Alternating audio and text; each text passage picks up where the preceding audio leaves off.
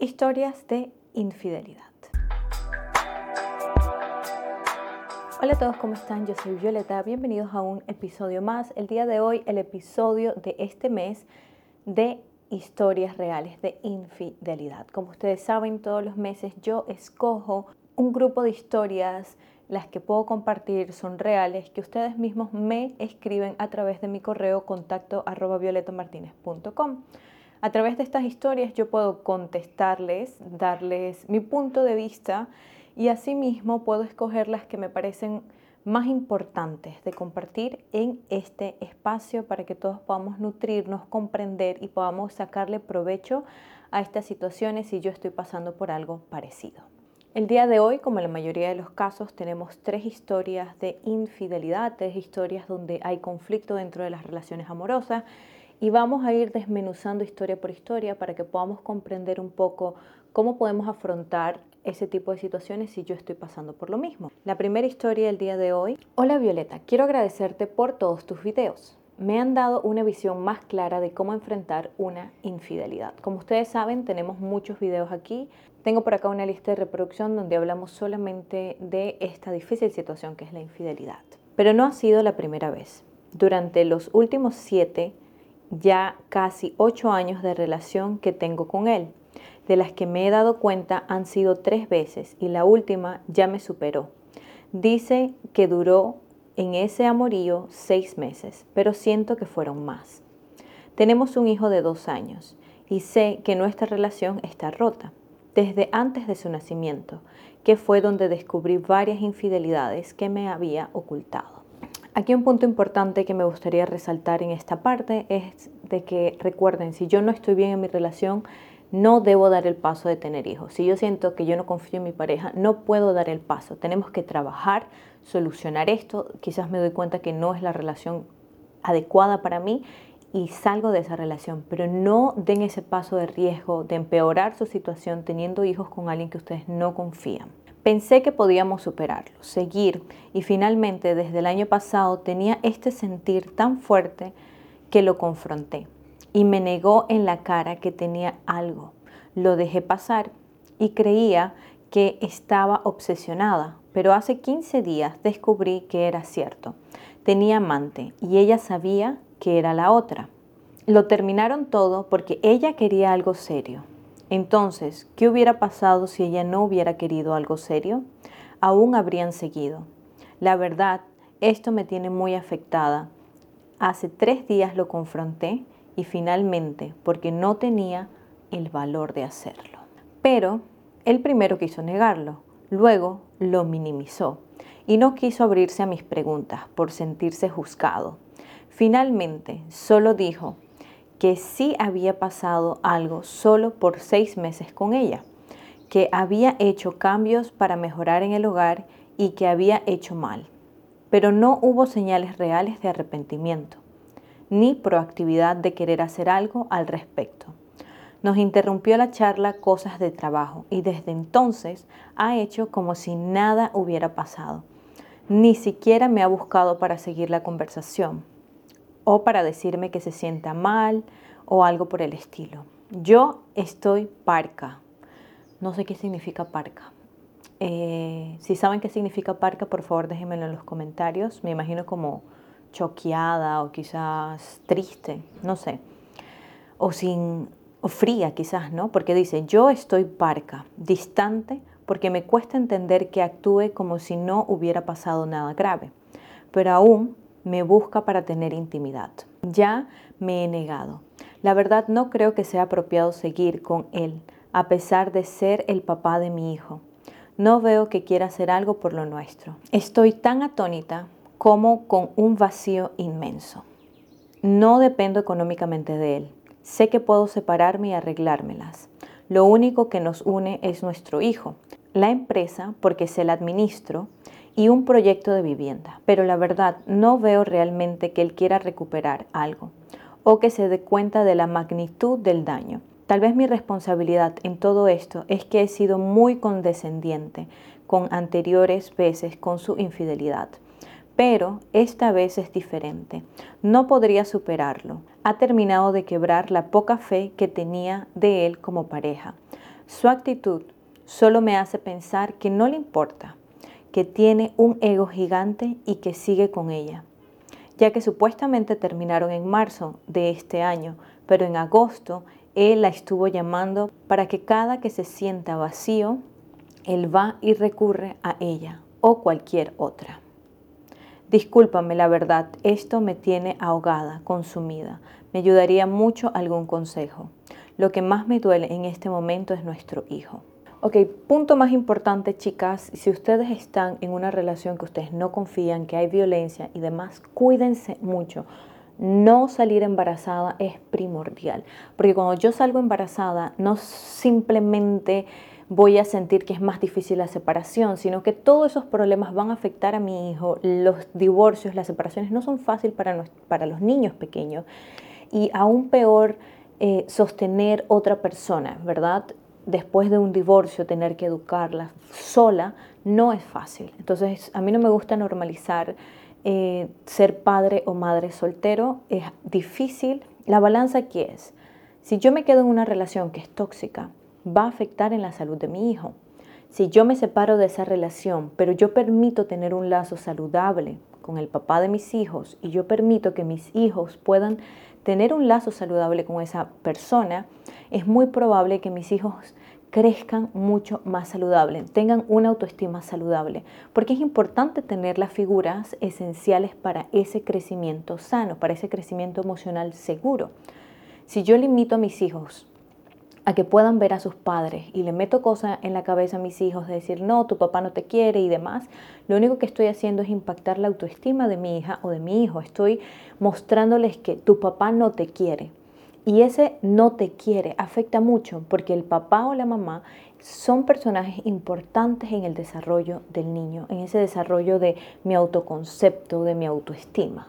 En el mensaje yo veo a nuestra amiga bastante centrada, siento que su comunicación es clara, siento que ella sabe qué es lo que quiere. En este momento ella dice, no confío en él y lo que quiero es separarme. También me gusta que se mantiene firme y siempre se los he dicho, cuando la persona hace como si nada, pero quiere tener intimidad contigo, no está bien. No está bien que después de una infidelidad yo me sienta triste, esté mal, esté confundida y mi pareja esté pensando solamente en la intimidad. Y siempre se los recuerdo, si yo no me siento preparada, si yo no me siento lista, si yo siento que esa intimidad me va a causar daño, yo digo que no. No por castigar a mi pareja, sino porque yo necesito cuidar de mí primordialmente. Uno, tengo un hijo y necesito tener estabilidad emocional para cuidar a mi hijo, para mostrarle lo mejor a mi hijo y no estar mostrándole más heridas que me está causando el acceder a una intimidad que no estoy preparada. Entonces, por esa parte me parece muy importante y me parece muy positivo que ella se mantenga firme.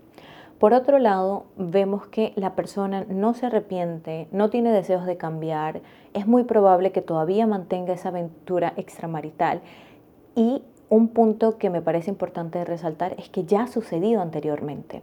Y ustedes ven, cuando yo perdono una, cuando yo perdono dos, cuando yo perdono tres, mi pareja minimiza. Si yo he sido muy ligera con infidelidades anteriores, en el momento en que yo diga basta, mi pareja no va a entender la gravedad de lo que ha pasado, porque ya se lo he pasado muchas veces, ya le he aguantado muchas veces. Entonces, esa mentalidad de mi pareja va a ser más como, oh, es otra infidelidad más, ya has perdonado tres, cuatro, por favor. O sea, no me exageres tanto que es casi lo mismo que sucedió anteriormente.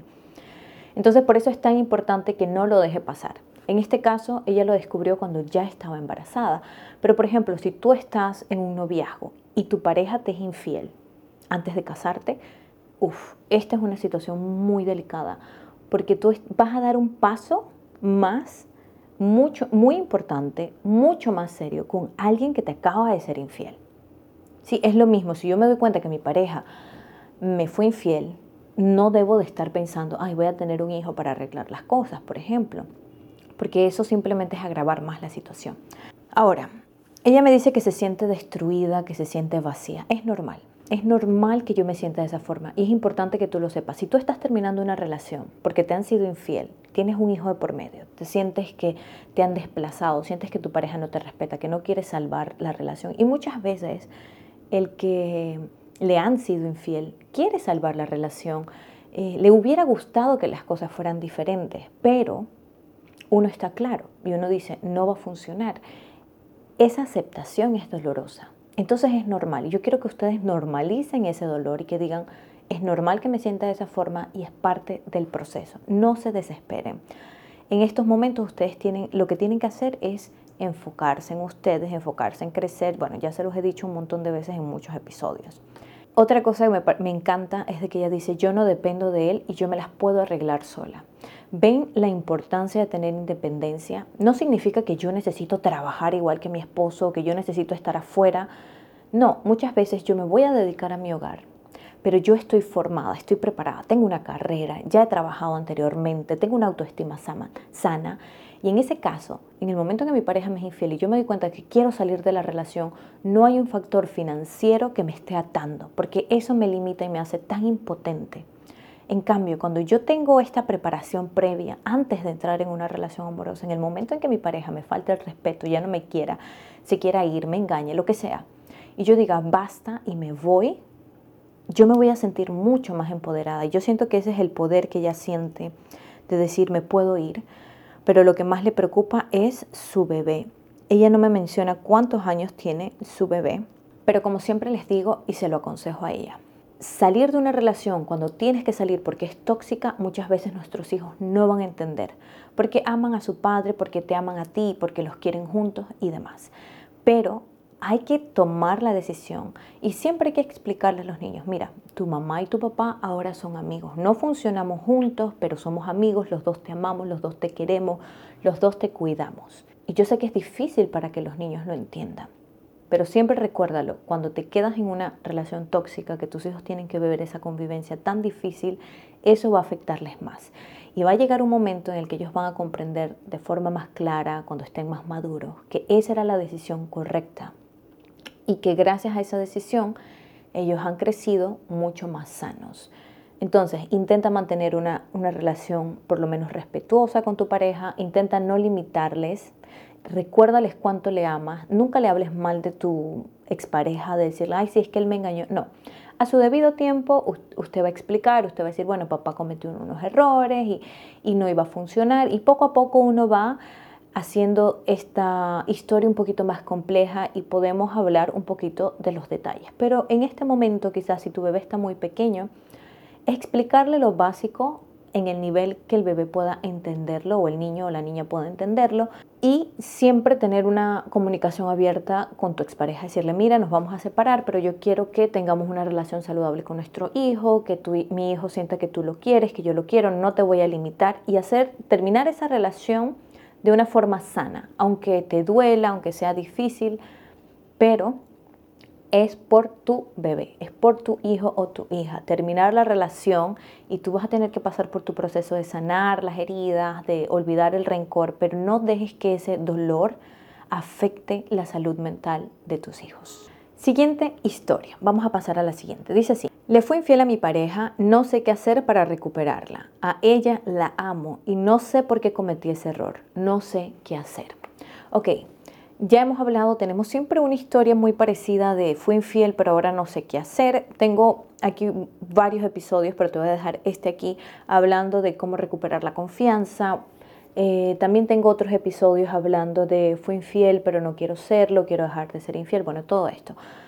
Siempre les digo que hay diferentes tipos de infieles. Hay personas que son más sinvergüenzas y hay otras personas que han cometido un error y no comprenden por qué lo han hecho. Porque muchas veces estas acciones van a nacer de una autoestima baja, de un apego inseguro, de problemas eh, de impulso, problemas de crianza y quizás yo quiero ir en unos valores, alineado en unos valores que quizás mi conducta y mis hábitos no me permiten.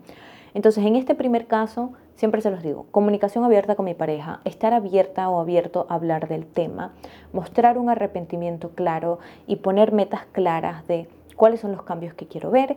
Y cuando yo cometo una infidelidad y no sé por qué lo hice, no entiendo por qué accioné de esa forma, entonces es muy importante que yo vaya a ver a alguien que me pueda ayudar, algún especialista que me diga, mira, vamos a trabajar en esta parte o he descubierto que este más o menos es tu problema y me mande recomendaciones, ejercicios, cosas cotidianas que me van a ayudar a fortalecer esas debilidades que yo tengo. Muchas veces tiene que ver con el autocontrol. Importante que tú llegues a comprender por qué lo has hecho e importante que tú llegues a abrazar esa responsabilidad también desde la libertad de que si tu pareja ya no quiere continuar, pues es parte del proceso y vas a tener que aprender de esa forma y es parte de las consecuencias. Pero en esos matrimonios o en esas relaciones donde ambos quieren trabajar, es muy importante la humildad de la persona que fue infiel. Y siempre tienes que cuidar que tu pareja quiera salvar la relación y quiera realmente sanar y no sea por revancha, por venganza o por humillarte, que muchas veces también sucede, que la persona a la que le han sido infiel ahora quiere revancha y lo hace desde el odio. Entonces ahí es un lugar peligroso y debes retirarte de la relación aunque te duela, porque que haya sido infiel te permite mejorar, te permite arrepentirte, cambiar, pero no quiere decir de que mereces eh, que te maltraten o algo así dentro de tu relación amorosa porque has cometido ese error, aunque quieras reivindicarte. Lo más sano es, si mi pareja no está lista para perdonar, es mejor que continúe su vida y que pueda sanar en el proceso. Y sí merezco las consecuencias que merezco, pero dentro de las consecuencias nunca va a estar el maltrato, nunca va a estar la violencia, la manipulación o lastimar o humillar. ¿sí? Entonces, esas no son consecuencias que tú debes de tener en tu lista si tú has sido infiel que tu pareja te tiene que dar. ¿sí? A veces nos sentimos tan mal que decimos, bueno, que me golpee, que me haga, no importa porque es mi culpa. ¿no? La culpabilidad nos lleva a esa posición, pero no es saludable. Ok, tercera historia, vamos a leerla. Esta también es media larguita. La tercera historia dice así. Hola, buenos días, disculpa la molestia. Me encontré con un artículo, lo leí y está muy explícito lo que comentas. Si no conocen mi blog, todos estos temas de los que hablo también los tengo escrito muy detallados en violetamartinez.com.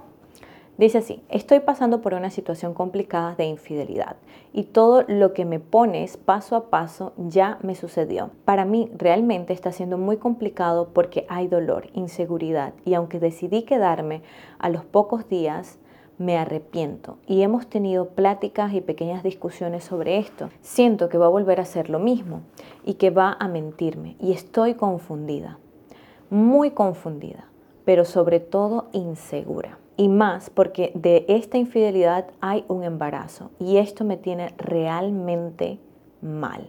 Claro, no es para menos. En un impulso le pedí que hablara con esta persona para decirle que su esposa ya lo sabía y que decidimos seguir juntos a pesar de este embarazo y que ella va a recibir el apoyo. Él se ha disculpado muchas veces, me ha hecho saber que está arrepentido y que el amor que siente por mí es mucho. Sé que lo olvidé por mucho tiempo, pero ahora que pasó esto, ya le hice saber que efectivamente tengo amor hacia él y que ya lo percibe y que también él me ama, que este es su lugar, que es su familia y que quiere seguir aquí conmigo y nuestros hijos. Tenemos 25 años de casados. A todos los puntos que pone si han sucedido de manera correcta y positiva para comprobar la situación que realmente me ama y quiere estar conmigo, con el único detalle de que la terapia es nula, porque él no cree en los psicólogos. Y esto ha sido de siempre, no es de hoy.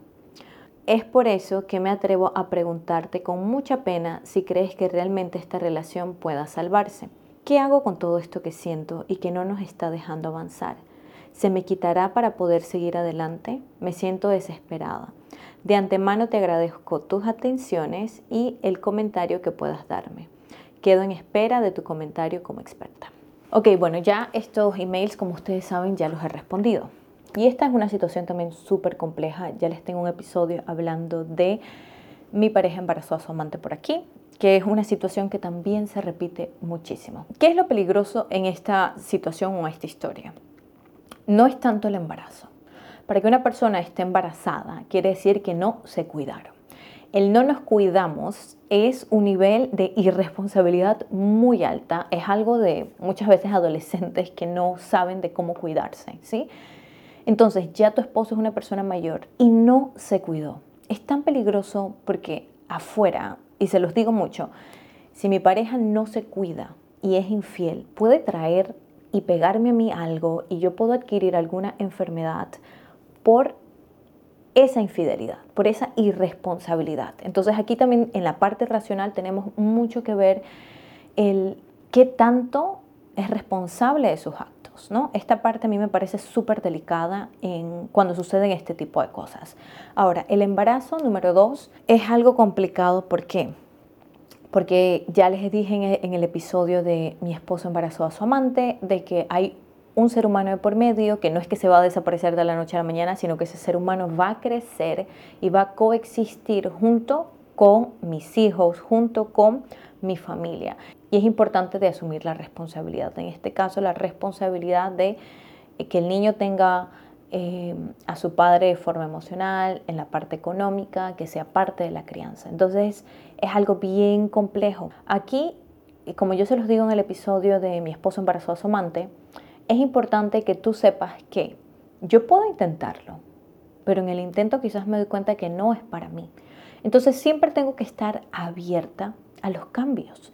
Siempre tengo que estar abierta que el quedarme no es una decisión que tiene que ser hasta el final o, el tomar un tiempo no quiere decir que se va a acabar para siempre, sino que tengo que ser un poco más flexible y decir, bueno, quizás necesito un par de tiempo, un par de meses para yo sanarme, después lo vamos a intentar y en ese intentar no quiere decir que hemos regresado, sino que lo estoy intentando.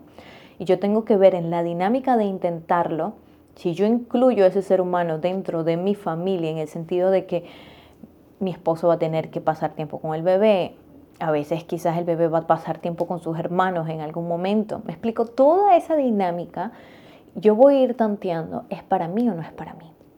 Ahora, ¿qué sentimientos pueden estar involucrados en este tipo de situaciones? Rabia, frustración, sentirte irrespetada, sentirte no valorada, sentirte insegura, sentir que vales menos si el amante es menor, sentir que quizás tienes una edad muy alta y que tu esposo no te va a querer y entre muchas otras cosas más.